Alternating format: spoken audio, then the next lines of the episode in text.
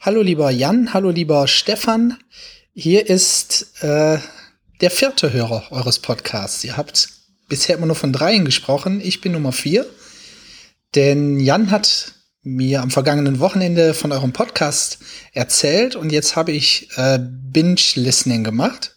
Ich bin heute Morgen nach Lissabon geflogen und habe mir die alle reingezogen. Äh, und ich fand das sehr interessant, denn ich kenne euch beide, den einen ziemlich gut, den anderen etwas weniger gut. Ähm, und ich habe mir das Ganze sehr interessiert heute Morgen angehört und auf einer ganz anderen Ebene, als ihr das tut, wahrscheinlich das Ganze verarbeitet. Weil dadurch, dass ich euch ein wenig kenne, habe ich mir immer die Frage gestellt, die Fragen, die ihr euch über den anderen stellt gerade, wie würde ich die beantworten? Und ich würde sie teilweise ganz anders lustigerweise beantworten. Ähm, wenn ihr also in den anderen, jeweils anderen etwas hineininterpretiert, dann habe ich mir oft gedacht, äh, nee, ich glaube, der fasst das ganz anders auf. Und das Lustige ist ja, ähm, dass das vollkommen falsch sein kann, was ich da hineininterpretiere. Und ich finde deswegen den Podcast aus der Perspektive total interessant, weil ich Sachen über euch erfahre, die ich sonst nicht erfahren würde. Ähm, also so aus einer privaten Perspektive finde ich das super. Macht mir große Freude, da reinzuhören. Und ihr habt euch die Frage gestellt, redet ihr für ein Publikum, redet ihr füreinander? Ich sage es jetzt aus meiner Warte. Bei Stefan hatte ich eher den Eindruck, dass er das tatsächlich am Anfang eher an ein Publikum richtet. Also eher ähm, na, faktische Sachen erzählt. Und bei Jan hatte ich eher den Eindruck, dass, dass er tatsächlich eher den Stefan vor sich sieht, dass man wie ein Gespräch so direkt auffasst, ohne dass das jetzt gut oder schlecht zu werten wäre. Hm. Das Interessante an der Sache ist, dass ich mich ja beruflich sehr mit dem Thema Datenschutz auseinandersetze und das nochmal aus einer ganz anderen Perspektive sehe. Äh, das heißt, auf der einen Seite privat freue ich mich, neue Dinge zu erfahren, neue Sichten, ähm, neuen Blick auf euch zu bekommen. Und gleichzeitig juckt es mich immer wieder, dass ich so denke, warum machen die das? Warum, warum telefonieren die nicht miteinander? Warum teilen die ihre privaten Gedanken mit der Öffentlichkeit, die das ja eigentlich überhaupt nichts angeht.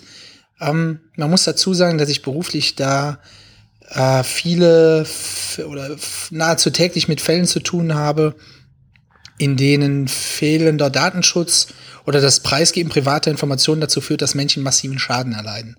Äh, sei es jetzt wirklich tatsächlich Leute, die ich, die ich, die ich äh, kenne, kennenlerne, sei es dass ich äh, darüber lese. So, das sind ja sehr simple Dinge, weil Datenschutz, was heißt schon Datenschutz? Also etwas, was ich über mich preisgebe, kann ja zu kann, oder kann sehr starke Auswirkungen haben. Ich bringe mal so das Beispiel hier, was ich eigentlich sehr lustig finde. Da hat ein Amerik hat ein Ire bei Twitter äh, ein Tweet abgesetzt, äh, dass er jetzt in die USA reisen will und I will destroy America and dig up Marilyn Monroe. Also sehr lustig eigentlich. Ähm, der wurde dann aber direkt, als er den US-amerikanischen Boden betreten hat, am Flughafen verhaftet, für 24 Stunden inhaftiert, äh, verhört und hat lebenslanges Einreiseverbot in die USA. Ist ein kleines, lustiges Beispiel, gut für ihn weniger, aber für mich. Ähm, oder ich habe so ein Beispiel, da hat ähm, eine niederländische Professorin bei Amazon das Buch eines, eines äh, sogenannten Hasspredigers gekauft also in den Niederlanden, wollte in die USA einreisen, ähnliches Schicksal, 24 Stunden Zelle, Einreiseverbot oder äh, ja, diverse andere. Das heißt, so, ich bin mir auf der Seite, dass ich auch sehe, dass Dinge, die man von sich preisgibt, äh, Auswirkungen haben.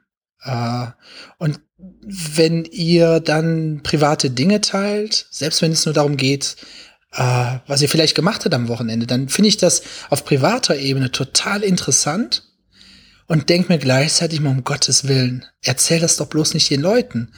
Ähm, sag's, sag's ihnen nicht. Es geht sie nichts an. Das ist, das ist nicht gut. So, weil Daten in Kontexten halt immer missbraucht werden können. Das heißt, Sachen, die wir heute sagen und vollkommen harmlos in euer Podcast, ja, oder euer Podcast ist ja total harmlos, kann in ein paar Jahren ja ganz anders eingeordnet werden, wie ähm, ich lade bei Facebook ein Foto von mir hoch, wo ich Bungee Jumping betreibe und ähm, in fünf Jahren verkauft Facebook die Daten an meine Berufsunfähigkeitsversicherung, die die serienmäßig abfragt, weil die wissen will, wer Risikosportdaten verschwiegen hat. Also sowas habe ich immer ein extremes Misstrauen. Vielleicht auch, weil ich viele Fälle gesehen habe. Also bin ich zwiegespalten und ich euch raten soll, äh, geht mir in die Tiefe, weil das äh, ja etwas ersetzen soll, was hier privat ist, euer Gespräch am Rhein. Ähm, oder soll ich euch sagen, um Gottes Willen, ich bin jetzt ein großer Freund von Kompromissen. Ähm, das geht so weit, dass meine Nichte und mein Neffe, wenn die sich gestritten haben, habe ich denen immer gesagt, ähm, ihr müsst Kompromisse finden. Was, wie könnte ein Kompromiss aussehen? Wie können wir euch beide zufriedenstellen? Und das ging so weit, dass die irgendwann gedacht haben, tatsächlich gedacht haben, dass ich mir das Wort Kompromiss ausgedacht habe. Dass das gar nicht existiert und ich ihnen das im äh, Duden zeigen musste. Und ich dachte mir, vielleicht könnt ihr das ja ähnlich handhaben mit einem Kompromiss, dass ihr sehr genau selektiert, worüber ihr redet. Da, also dass ihr stärker überlegt, was sind unverfängliche Dinge, die ihr aber in der Tiefe dann besprechen könnt. So eine kleine Anregung von der Seite vielleicht. Ähm, könnte, könnte ja das Ganze irgendwie dahingehend äh, befördern, dass man schon sehr tief reden kann und, und auch äh, Gedankenwelten teilt, was ich ja von außen privat total interessant finde. So, ähm, dass ich sehe in Situationen, wo ich ganz anders denken würde, denkt jetzt jemand, der ehrlich darüber redet, so. Und es verschafft mir ja Perspektiven und, und neue Ansichten und, und Denkansätze, was ich super toll finde. Ähm, was ich auch gar nicht verhindern möchte, äh, könnte aber gleichzeitig dafür sorgen, äh, dass, dass ihr euch da nicht in die Bredouille bringt. Just my two cents. Euer vierter Hörer. Viele Grüße aus dem sonnigen Lissabon. Tschüss.